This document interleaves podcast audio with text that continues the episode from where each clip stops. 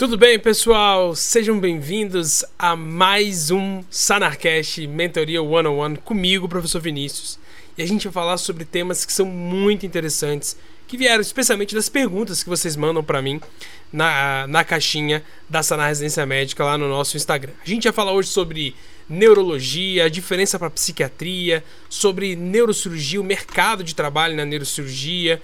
A gente vai falar sobre os temas estatísticos no Enare, quais especialidades que ganham mais e muitos outros assuntos. Então, a gente vai passar pela abertura e daqui a pouquinho eu te vejo. Roda a vinheta!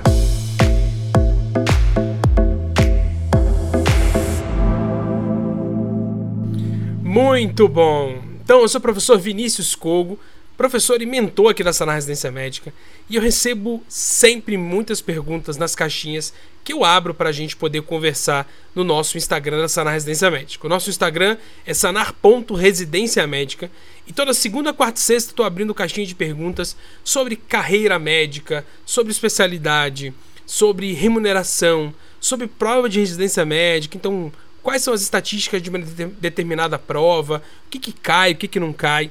Se você gostou do nosso canal, por favor, eu te peço, considere se inscrever, ative o sininho, que toda semana vai ter um novo episódio aqui do Sanarcast Mentoria One on One, onde eu vou falar sobre tudo, tudo que você precisa saber sobre residência médica. Então, sem mais delongas, vamos começar pela nossa primeira pergunta. Professor, eu quero fazer neurologia e eu não sei a diferença de neurologia para psiquiatria. Então, me explica um pouquinho melhor neurologia para mim? Muito boa pergunta. Eu acho que existe uma dúvida cada vez mais crescente das pessoas que querem fazer psiquiatria, né? Só que outras especialidades tradicionais, como por exemplo neurologia ou cardiologia, sempre são demandadas para poder entender. E eu queria focar hoje muito na neurologia, né? Que especialidade é essa? O que, que a gente pode aprender, especialmente em carreira, mercado de trabalho, né? Como é que funciona? Então, a primeira coisa é que a gente precisa entender que a neurologista, o, o neurologista pode atuar em diversas áreas de atuação. Ele pode atuar no mercado da dor, ele pode atuar é, laudando eletroencefalo, ele pode atuar no, no mercado de distúrbio de sono, ele pode atuar na neurologia pediátrica. Esses são subnichos que o neurologista acaba atuando para poder se especializar. Agora, uma coisa que é interessante a gente entender que quanto mais especializado o neurologista vai ficando, é, mais longe do pronto-socorro e do intensivismo ele vai ficando. Por que, professor? O neurologista trabalha no pronto-socorro? Trabalha como intensivista? Trabalha sim. Na verdade, uma das principais áreas de atuação no mercado de trabalho do neurologista são os plantões de pronto-socorro, são as visitas de enfermaria de neurologia, são os plantões de neurologia intensiva, ou seja, da, da unidade de AVC, onde o neurologista vai trabalhar ali dentro daquela unidade. E aí, quando ele vai ficando subespecialista, ele vai entrando para é, o consultório da subespecialidade. Olha que coisa interessante. Um dado de 2021 mostra que a remuneração geral do neurologista, dos neurologistas gira em torno de 12 mil reais para cada 20 horas semanais trabalhadas, ou seja, um contrato de 40 horas semanais em designação exclusiva daria para ele 24, 25.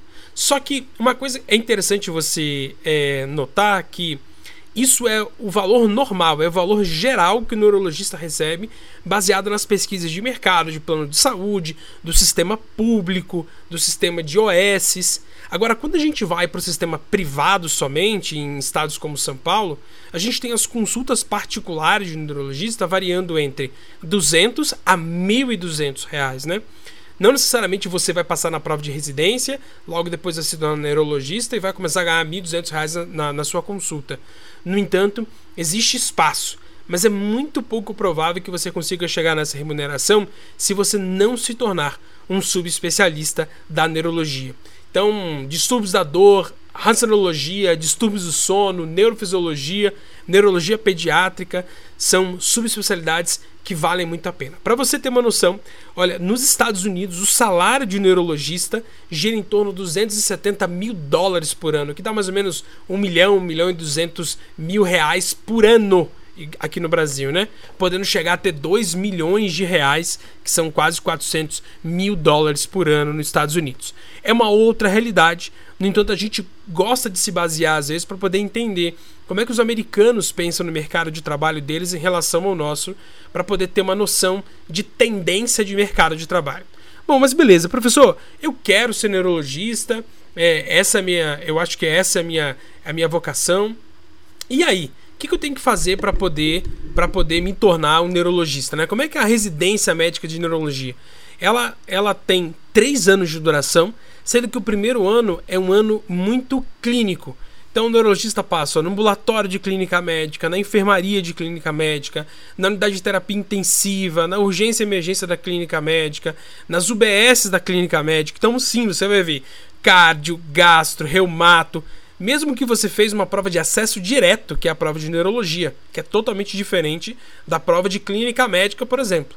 Você faz a prova de acesso direto de neurologia, mas você acaba caindo no primeiro ano junto com os residentes da clínica médica. A mesma coisa para dermato, funciona desse, dessa mesma forma. Agora, quando você passa para o segundo para o terceiro ano, aí não. Aí você vai para o ambulatório, para a unidade de interação, para enfermaria, para emergência é, em neurologia e para subespecialidade de neurologia, são os dois anos.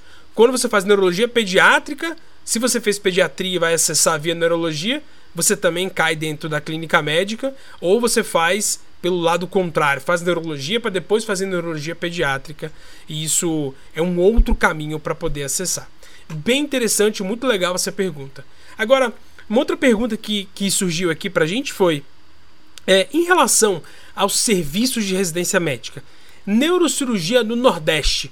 Onde que, onde que pode se fazer neurocirurgia no Nordeste? Quando eu fui pesquisar aqui, a gente tem 12 vagas de neurocirurgia no Nordeste, de acordo com a Sociedade Brasileira de Neurocirurgia.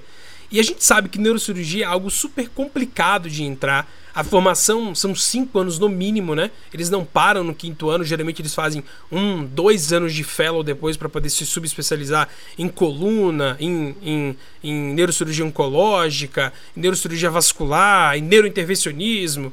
É, e aí existe um, uma reserva de mercado, não porque há uma, uma forma de poder fazer a reserva de mercado para não poder abrir para muita gente. É porque, na verdade, eles querem manter a qualidade da formação. E por isso no Nordeste a gente tem 12 vagas distribuídos em 8 hospitais. Se você quiser fazer, por exemplo, na Bahia, a gente tem o Hospital Geral Roberto Santos. É um hospital que tem uma vaga lá. Em Fortaleza tem dois institutos: o Instituto Doutor José Frota e o Hospital Geral de Fortaleza. São dois locais que há, que há a possibilidade de poder fazer.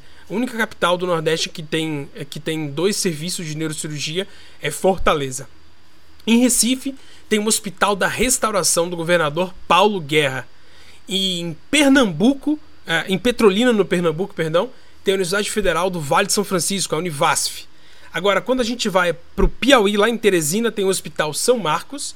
No Rio Grande do Norte, em Natal, tem o Hospital Universitário Onofre Lopes, que é o hospital da Universidade da UHO. E em Sergipe e Aracaju tem a Fundação de Beneficência Hospital de Cirurgia. Interessante que quando você vem para o Sudeste, não aumenta loucamente a quantidade de vagas, não. As quantidades de vagas continuam é, mais restritas. Mas é interessante para você que quer ficar em casa, quer ficar aí no Nordeste, que quer continuar em casa para poder fazer a formação. A gente sabe que é uma formação extremamente longa, que às vezes fazer neurocirurgia no próprio local onde você vai continuar é essencial para poder manter a sua área de atuação, para poder manter a sua rede de contato, né? o famoso. É, é, para poder manter essa, essa quantidade de rede, o network, famoso network, onde você vai estar junto com as outras pessoas, é essencial. Então, existem essas 12 vagas que você pode fazer aí no Nordeste. Muito legal, né? E uma outra pergunta que surgiu é quais áreas que ganham melhor? E aqui a gente precisa tomar muito cuidado em relação ao que o que, que significa ganhar melhor, né? Porque se a gente for através dos rankings estatísticos, por exemplo, do IPEA que eu vou mostrar aqui, Pode ser que às vezes isso não demonstre a realidade, porque lembrando, como é que os rankings estatísticos são feitos? É, uma empresa de consultoria vai e, e pergunta para um determinado médico de uma determinada especialidade, por exemplo, pediatria, o quanto ele ganha. E ele também vai nos documentos oficiais para poder ver o quanto um pediatra ganha. Então ele vê o quanto um pediatra ganha pela EBSER, o quanto um pediatra ganha, e aí em cada estado do Brasil, o quanto o pediatra ganha pelo, pelos planos de saúde, o quanto um pediatra ganha, por exemplo, num concurso público, quanto o pediatra ganha no hospital universitário. E aí existem formas indiretas de saber quanto o pediatra ganha, por exemplo, nos consultórios particulares, que é onde vai estar a grande remuneração do pediatra, né? Ele faz uma média geral. Então, por exemplo, quando a gente vai ver o ranking da, de IPEA, pediatra, coitado, nem aparece aqui. A gente tem neurocirurgião como primeiro 32 mil reais por mês, cirurgião plástico 18 mil, cirurgião 15 mil, ortopedista 15 mil, e aí o pessoal da casa dos 10 para baixo. Dermato, masto, onco, colono, oftalmo, otorrino, obstetra e proctologista ganhando menos do que 10 mil reais, mas mais do que 8 mil reais. Lembrando, o IPEA, quando ele faz essa pesquisa, ou qualquer outra pesquisa que é feita pela internet, Medscape, por exemplo, ele tenta visualizar qual é a média de ganho. Então ele não consegue variações muito grandes, ele não consegue determinar. Ele não consegue pegar, por exemplo, o salário de dois mil reais pago para o neurocirurgião num contrato com a prefeitura de Petrolina, por exemplo, num concurso absurdo que teve por lá.